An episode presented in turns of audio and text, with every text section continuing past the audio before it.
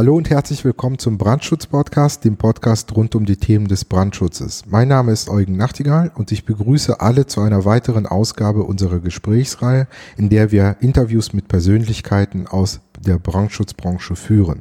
Unser heutiger Gast ist Josef Fassbender. Guten Tag, Herr Fassbender. Guten Tag, Herr Professor Nachtigall. Ja, freut mich, dass wir Zeit für dieses Interview gefunden haben.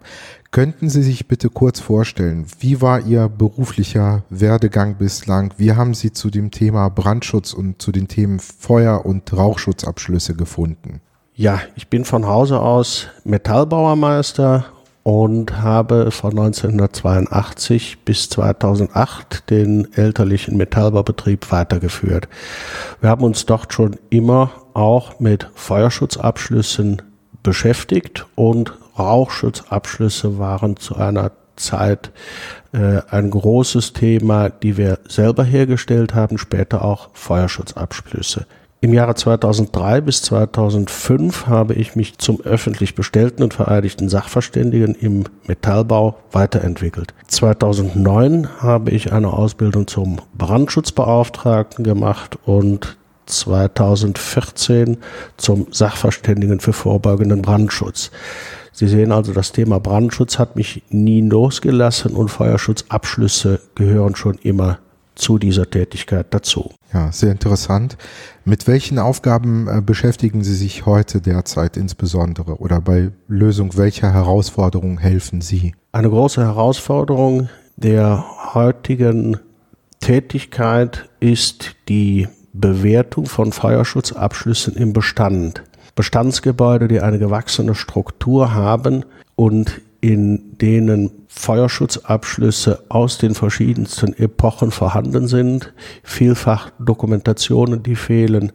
Das ist eine große Herausforderung, hier entsprechende Bewertungen vorzunehmen und auch diese Bewertungen dann zu einem Ergebnis zu führen, was mit den Brandschutzsachverständigen zu einer Gefährdungsanalyse führt. Wir beleuchten im Brandschutz-Podcast ja unterschiedliche Facetten des Brandschutzes und in dieser Folge, weil Sie ja diese Expertise hier mitbringen, möchte ich mit Ihnen gemeinsam insbesondere das Thema Feuer- und Rauchschutzabschlüsse beleuchten. Vor welchen Herausforderungen stehen wir aktuell bei diesem Thema insbesondere? Wenn wir Gebäude im Neubau haben, ist die Herausforderung, dass Feuerschutzabschlüsse vorausschauend geplant werden müssen. Die spätere Nutzung muss im Vordergrund stehen und auch berücksichtigt werden bei der Planung beziehungsweise auch bei der Bestellung. Gebäude im Bestand, wie eben schon erwähnt, wir haben gewachsene Strukturen und Feuerschutzabschlüsse, die aus den verschiedenen Epochen vorhanden sind. Teilweise können Nachrüstungen vorgenommen werden mit den heutigen technischen Möglichkeiten. Teilweise sind Nachrüstungen nicht mehr zu realisieren. Das heißt, in diesem Bereich müssen dann Feuerschutzabschlüsse auch erneuert werden. Das heißt, würden Sie sagen, dass ähm, die Feuerschutzabschlüsse im Bestand schon eher schwieriger sind im Vergleich zu Neubauten? Oder kann man das so nicht sagen? Doch, die sind auf jeden Fall schwieriger, weil man prüfen muss, welche Möglichkeiten der Nachrüstung gibt es aus den verschiedensten Zulassungen, aus den verschiedensten normativen äh, Entwicklungen in diesem Bereich. Jetzt kann ich mir sehr gut vorstellen, dass es sehr viele normative oder regulative Entwicklungen gibt in diesem Bereich der Feuer- und Rauchschutzabschlüsse in Deutschland und in Europa. Was bedeutet das Ihrer Meinung nach für Bauherren, Architekten, Brandschutzfachplaner und Betreiber für Objekte? Kann man das schon absehen? Das traue ich mir nicht zu, das abzusehen. Es muss gewährleistet werden, dass die Feuerschutzabschlüsse zum Zeitpunkt, in dem sie in den Verkehr gebracht werden, den jeweiligen aktuellen Ansprüchen entsprechen. Und das ist bei einer solch ähm, nicht einfachen Lage, noch bei einer solch ungeklärten Lage, die wir haben, da wir noch nicht wissen, wann diese DIN EN 16034 eingeführt wird, noch nicht absehbar wird es zum 1.11.2019, 2020, 2021 sein und für die Planung von Bauvorhaben ist das natürlich enorm schwierig, diese Dinge abzusehen. Jetzt weiß ich, dass einige Kollegen sich darauf aber schon vorbereiten. Die besuchen dort entsprechende Seminare beispielsweise oder begleiten diese Entwicklung. Würden Sie das auch befürworten? Auf jeden Fall. Man sollte sich immer auf dem aktuellen Stand der Technik halten und auch vorausschauend natürlich, was in Zukunft auf uns zukommen wird diesbezüglich. Das sind hohe Anforderungen. Wenn wir jetzt aufgrund Ihrer langjährigen Praxis mal so die typischen Mängel an Brandschutzabschlüssen ansehen, was sind so die typischen Mängel, die dort auftreten oder die häufigen? Diese Mängel beginnen eigentlich schon bei der Planung. Der Planer hat eine Vorgabe, ein Gebäude möglichst preiswert zu planen. Wir holen jetzt mal ein großes Bürogebäude mit verschiedenen Mieteinheiten. Der Planer weiß zum Zeitpunkt der Errichtung noch nicht, wie die spätere Nutzung sein wird. Der Betreiber möchte natürlich ein möglichst preiswertes Gebäude errichten und scheut sich so oft Vorrüstungen für Elektroöffner, Zutrittskontrollsysteme etc. vorzusehen, damit diese Bauteile zu einer späteren Nutzung eventuell eingebaut werden können. Wenn ich eine Büroeinheit habe, mag ein Elektroöffner nicht unbedingt erforderlich sein. Wenn ich jedoch eine in der gleichen Mieteinheit eine Zahnarztpraxis betreibe, muss ich einen Elektroöffner, eine Gegensprechanlage, Zutrittskontrollsystem oder auch eine Feststellanlage vielleicht an dieser Türe installieren. Ja, das heißt, äh, da ist so ein Konflikt sozusagen, dass die Anforderungen zum Teil noch nicht klar sind und aus diesem Grund kann man diese Hightech-Bauteile wie Brandschutzabschlüsse nicht bestellen auf Verdacht sozusagen und so zögert sich dieser Prozess immer weiter hinaus und tut dann irgendwann mal in den Projekten weh, oder? Der Prozess zögert sich hinaus, weil irgendwann müssen diese Bauteile bestellt werden. Wir haben dann teilweise Lieferzeiten von acht Wochen, zwölf Wochen, je nachdem, welche speziellen Elemente es sind. Das führt natürlich oftmals zu Verzögerungen im Bauablauf, wenn die technische Klarstellung nicht freigegeben wird, um die Bestellung auszulösen. Also ich habe in meinen Projekten tatsächlich die Erfahrung gemacht, dass es aufgrund von Türen zu Verzögerungen kommt. Haben Sie auch ähnliche Erfahrungen gemacht? Leider ja. Okay, da sprechen wir sicherlich gleich nochmal, was man dagegen machen kann. Aber eine Frage, die ich häufig meinen Gästen stelle, ist einfach, ja, wenn man längere Zeit in Brandschutz unterwegs ist, dann äh, hat man ja schon vieles gesehen und dann fragt man sich manchmal auch, werde ich das bis zum Rest meines Lebens machen? Gab es Momente in Ihrem beruflichen Leben, wo Sie gesagt haben, ich habe jetzt genug von Brandschutzabschlüssen gesehen oder Brandschutz generell? Oder hat Sie das Thema so gepackt, dass Sie auch definitiv dabei bleiben wollten? Eigentlich war nur der Moment, dass ich den Betrieb freiwillig liquidiert habe, der Moment, wo ich gesagt habe, ich möchte mich von der Produktion von Feuerschutzabschlüssen und vom Einbau von Feuerschutzabschlüssen auch von der Unternehmerseite her verabschieden. Aber grundsätzlich finde ich das Thema der Türanlagen so spannend, weil es so multifunktionale Bauteile sind, nicht nur Feuerschutztüren, auch jede Zugangstüranlage. Das sind Bauteile, die werden von den meisten Menschen unterschätzt. Die gehen durch eine Türanlage und sagt, was macht die denn? Die geht auf, die geht zu. Mehr tut die doch nicht. Dass aber hier sehr viele Fragen im Vorfeld zu beantworten sind oder auch sehr viele Funktionalitäten kombiniert werden in diesem Bauelement, ist einfach das Spannende. Und das hat mich nie losgelassen. Ja, ich sehe das ja so, äh, gerade im Bereich der Türen hat sich ja eine rasante technische Entwicklung abgespielt. Also früher, sage ich jetzt mal vor 10, 15 Jahren, waren Türen noch Türen, schlichte Türen. Äh, mittlerweile können ja die bald ja sprechen, scherzhaft gesagt. Türanlagen haben in den letzten 25 Jahren, möchte ich den Zeitraum umreißen, eine sehr große technische Entwicklung in, in großen Quantensprüngen gemacht. Ähm, waren 1990 bis 95 Türanlagen, Brandschutztüranlagen, jetzt um darauf nochmal zurückzukommen, mit einer Feststellanlage ausgestattet. Das war schon eine hohe technische Anforderung. Elektroöfter sehr selten und Drehflügelantriebe gar nicht. Wenn wir heute die Feuerschutzabschlüsse uns anschauen, welche Ansprüche an diese gestellt werden, da gibt es zwei Begriffe, die eigentlich im Fokus stehen. Das ist einmal, einmal Safety und einmal Security. In Deutsch gibt es diese Unterscheidung nicht, weil es ist zweimal Sicherheit, aber es ist eine andere Anforderung der Sicherheit, die an solche Elemente gestellt werden. Und dies alles in einem Bauteil zu kombinieren, zusätzlich noch Barrierefreiheit, Benutzerfreundlichkeit, Bedienerfreundlichkeit, das ist schon eine sehr hohe Herausforderung und das benötigt einfach eine gute Ausbildung und vor allen Dingen ein hohes Fachwissen. Momentan gibt es in Deutschland ja immer wieder Skandale bei Bauvorhaben, wo scheinbar der Brandschutz im Fokus steht. Insbesondere, das hatten wir schon angesprochen, bei dem Thema Türen knirscht es oft, meiner Meinung nach es kommt zu Projektverzögerungen oder zu unerwarteten äh, Kostensteigerungen. Ähm, ist es auch Ihre Wahrnehmung? Und falls ja, wie kann man es vielleicht besser machen? Zu Projektverzögerungen kommt es immer wieder, weil es zu Missverständnissen zwischen den Beteiligten, den am Bau beteiligten Personen kommt. Der Planer versteht nicht die Problematik des Ausführenden, und umgekehrt. Die beiden unterhalten sich nicht auf Augenhöhe. Wenn wir das erreichen, dass der eine die Thematik und die Problematik des anderen am Baubeteiligten versteht, dann sind wir schon sehr viel weiter, ohne jetzt hier speziell in die Tiefe der fachlichen Ausbildung zu gehen.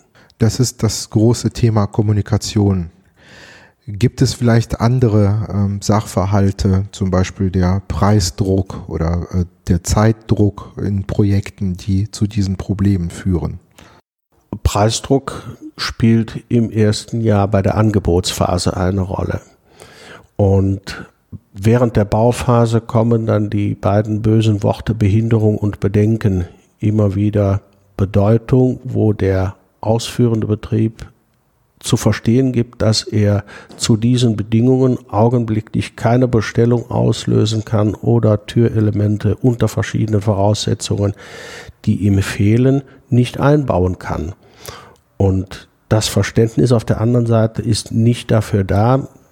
Es wird oft davon ausgegangen, wenn ich dem Ausführenden die Türliste oder meine Zeichnungen der Entwurfsphase an die Hand gebe, Daraus kann er schon eine Bestellung generieren. Dem ist nicht so. Es muss eine technische Klarstellung erfolgen, wo alle Beteiligten sich an einen Tisch setzen und sagen, jawohl, dieses müssen wir erreichen. Wenn die technische Klarstellung abgeschlossen ist, dann kommt die Bestellphase und ab dann läuft erst die Zeit für die Lieferung. Also Präzisierung der Anforderungen, darüber hatten wir auch schon gesprochen, äh, Kommunikation zwischen den Beteiligten, dem späteren Betreiber des Gebäudes, dem Planenden, dem Ausführenden. Inwieweit wird in diesen Prozess auch der Hersteller der Tür eingebunden? Der Hersteller oder die Hersteller von Türanlagen sind, wenn es industrielle Hersteller sind, oftmals in der Planungsphase schon eingebunden bei der Erstellung von Ausschreibungsunterlagen. Da helfen die Hersteller mit ihren vorgefertigten Texten. Jedoch müssen diese natürlich den speziellen Anforderungen angepasst werden. Und das ist die große Problematik, wo einfach eine große Kommunikationsfähigkeit der einzelnen Beteiligten gefragt ist, damit auch, wie Sie sagen, die Präzisierung der Ansprüche frühzeitig erfolgt. Ich habe die Erfahrung gemacht, dass die Planer beispielsweise tatsächlich die Anforderungen äh, von dem späteren Nutzer abholen, das auch zu Papier bringen, planen und dann bei der Bestellung sich herausstellt, dass all diese vielfältigen Anforderungen gar nicht darstellbar sind, dass der Hersteller sagt, nein, das können wir gar nicht machen oder wir müssen dieses und jenes anders lösen. Kommt das äh, in Ihrer Praxis auch häufiger vor? Das kommt leider viel zu selten vor, dass ich im Vorfeld gefragt werde. Zumeist komme ich erst dann, wenn das Kind im Brunnen liegt Und äh, da kann ich immer nur appellieren, fragen Sie den Fachmann, ob es der Sachverständige oder wer auch immer ist, der sich mit dem Bauteil Türe intensiv beschäftigt, um die verschiedensten Anforderungen, die gestellt werden, in dem Bauteil selber kombiniert möglich zu machen. Und es kann von Hersteller zu Hersteller unterschiedlich sein. Der eine Hersteller kann das und das zusammen realisieren und der andere Hersteller nicht. Und dafür ist eben eine große Bandbreite die auf dem Markt vorhanden ist, einzusetzen. Und äh, das führt oftmals dazu, dass in einem Objekt verschiedene Hersteller an verschiedenen Stellen eingebunden werden müssen, um die gestellten Anforderungen zu erfüllen. Man kann nicht immer nur bei einem Hersteller bleiben. Wir hatten ja schon über Bestandsobjekte gesprochen mit den problematischen Türen und Feuerschutzabschlüssen, die es dort gibt. Wenn, wie so häufig, die Dokumentation fehlt, wie nähern Sie sich diesem Thema? Also wie nähern Sie sich der Tür sozusagen, um diese Probleme speziell im Bestand zu lösen?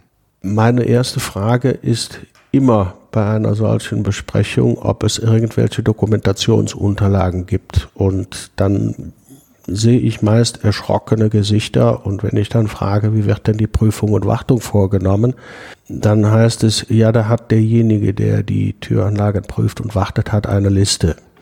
Für mich ist es mittlerweile eine routinierte Herangehensweise. Ich habe eine vorgefertigte Türliste, die ich mir entworfen habe. Natürlich, ich habe das Rad nicht neu erfunden. Ich habe mir da auch bei den verschiedensten Herstellern Anregungen genommen ähm, und dort implementiert.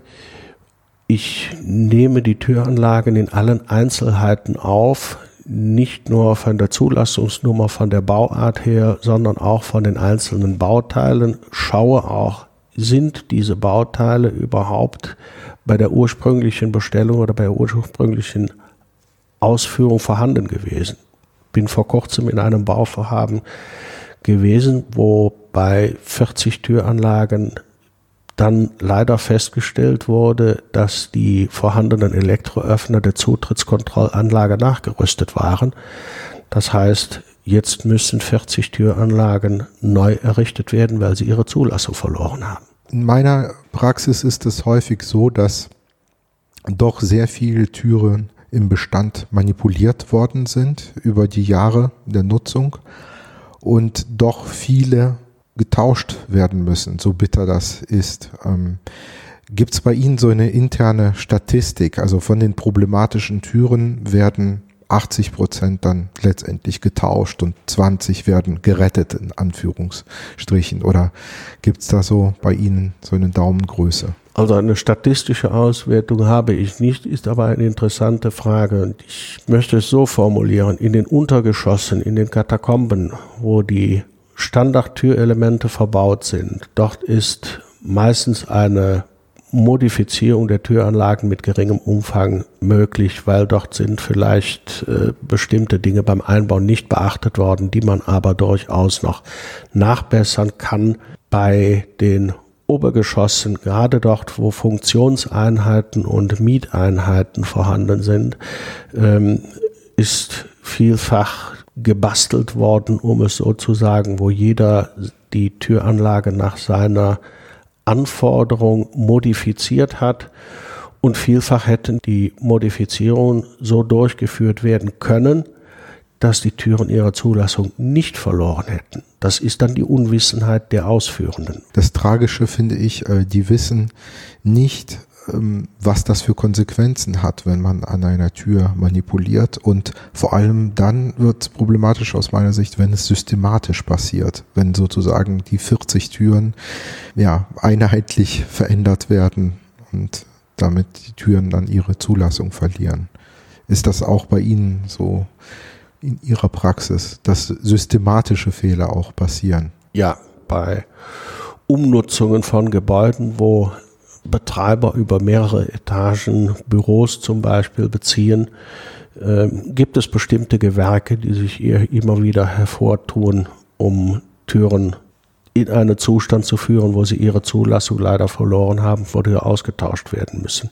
Ich kann mir vorstellen, dass es aufgrund von diesen ja dann auch weitreichenden Konsequenzen, auch finanziellen Konsequenzen, was das angeht, auch zu Rechtsstreitigkeiten kommt bei Türen. Also würden Sie das auch bejahen? Also dass es besonders dort, weil das ja teure Bauteile sind, immer wieder zu Rechtsstreitigkeiten kommt bei Ver- und Ankauf beispielsweise von Gebäuden.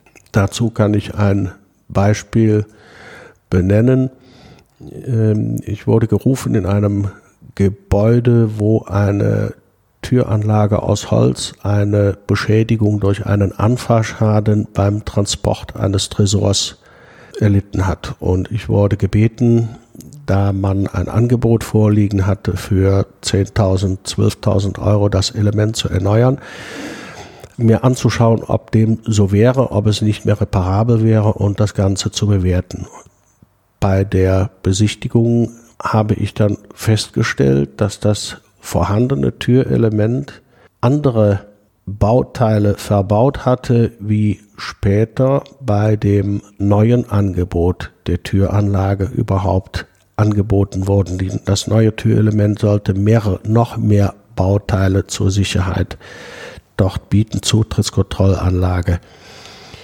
Und ich hatte zufälligerweise dann vom Betreiber die ursprüngliche Konfiguration der Türe vorliegen und konnte dann sehr schnell feststellen, dass die Zutrittskontrollsysteme mit Einbau eines Elektroöffners nicht vorgesehen waren.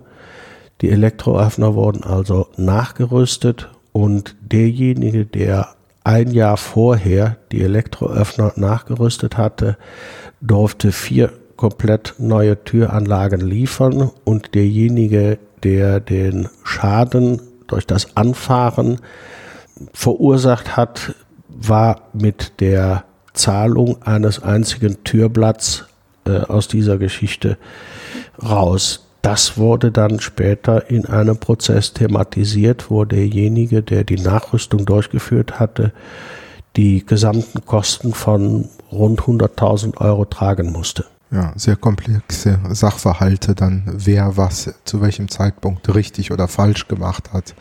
Das heißt, das ist auch äh, ein Schwerpunkt Ihrer Tätigkeit, solche Streitigkeiten fachtechnisch zu begleiten. Streitigkeiten, hier war es dann eine Versicherung, die mich gebeten hat, das zu bewerten, ob der Sachverhalt dem entspricht, dass die Tür irreparabel ist. Natürlich auch vor Gericht werden solche Streitigkeiten des Öfteren ausgefochten und äh, ist immer eine sehr spannende und vielfältige Aufgabe, das Ganze zu bewerten und auch die Beteiligten mit einzubeziehen, denn oftmals sind bei den gerichtlichen Beweisfragen fehlt die entscheidende Frage und das ist für mich als gerichtlich bestellter Sachverständiger natürlich so, dass ich hier, dass mir die Hände gebunden sind und ich nur die Fragen des Beweisbeschlusses beantworten darf. Ist dann manchmal sehr schwer, sich zurückzuhalten. Man kann dann höchstens durch Andeutungen in irgendeiner Weise sagen, da ist noch mehr im Busch. Ja, aus meiner Sicht ist ja ein wichtiger Baustein zur Bewältigung von diesen Herausforderungen, die wir heute angerissen haben, die Aus- bzw. die Fortbildung. Wie steht es speziell um die Ausbildung äh, beim Thema Feuer- und Rauchschutzabschlüsse? Wer wird von wem ausgebildet? Gibt es da Nachholbedarf aus Ihrer Sicht oder ist da alles gut? Das ist ein zentrales Thema auf den Baustellen oder im Bau überhaupt. Wenn man auf einer Baustelle fragt, wer beschäftigt sich mit dem Thema Türen, findet man eigentlich sehr wenig begeisterte Leute, die sich diesem Thema annehmen. Der allgemeine Tenor heißt, Türen machen nur Ärger und ich habe sehr viel Arbeit und sehr wenig Lob.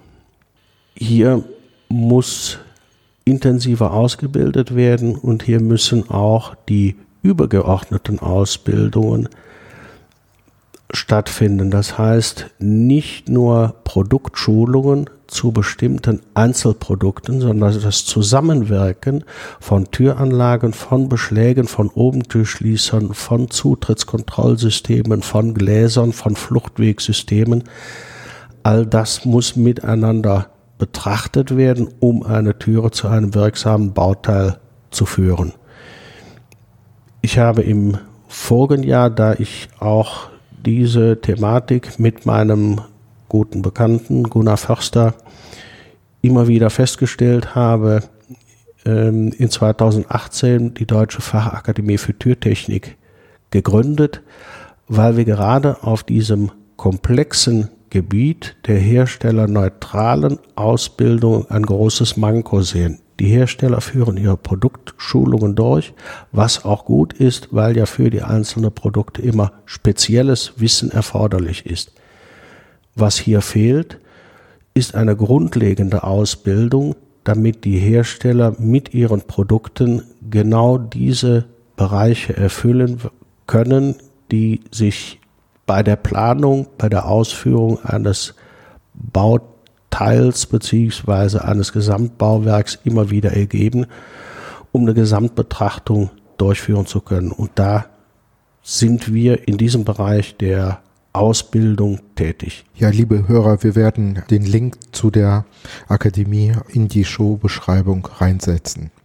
Wenn Sie auf Ihre eigene Entwicklung zurückblicken, welche Tipps würden Sie angehenden Brandschützern oder Spezialisten für Abschlüsse geben? Wie sollen die sich da entwickeln und ausbilden lassen? Zuerst einmal kann ich jedem empfehlen, in die Praxis zu gehen.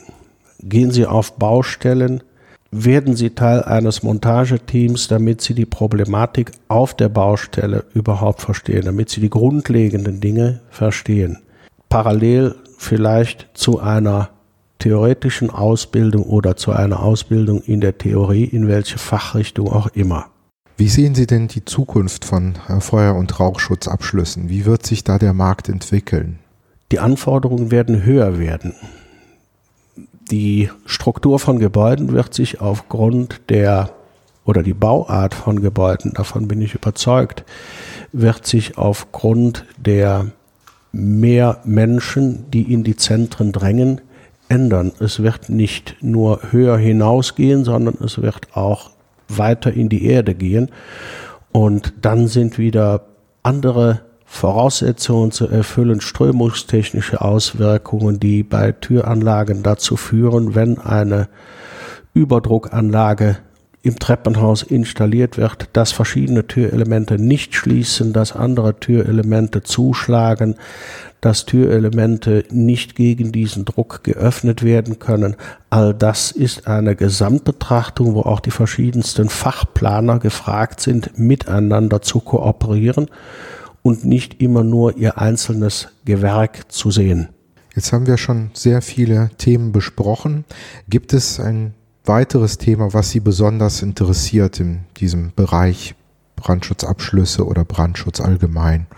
Mir liegt hier eigentlich die grundlegende Ausbildung von Personen liegt mir sehr am Herzen, damit das Gewerk Türen nicht als problematisches verstanden wird, sondern damit es die Akzeptanz erhält, die es eigentlich verdient hat.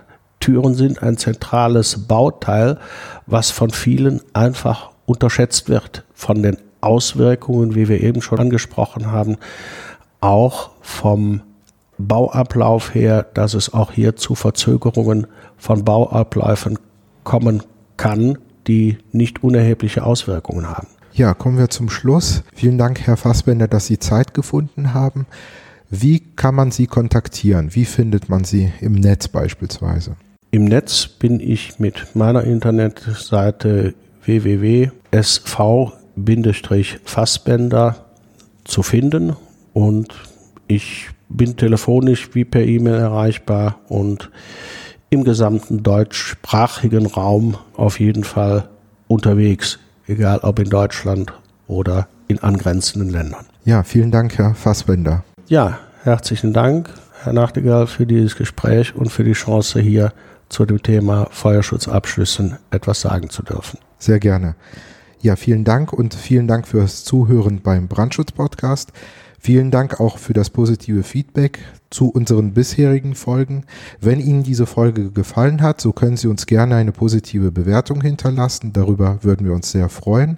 Auch über ein Abo würden wir uns sehr freuen. Und gerne können Sie uns interessante Persönlichkeiten aus der Branche oder Themen auf brandschutzpodcast.de vorschlagen. Wir werden versuchen, Ihre Vorschläge aufzunehmen. Das war's von uns heute. Bald geht es hier wieder weiter. Ich sage Tschüss und auf bald.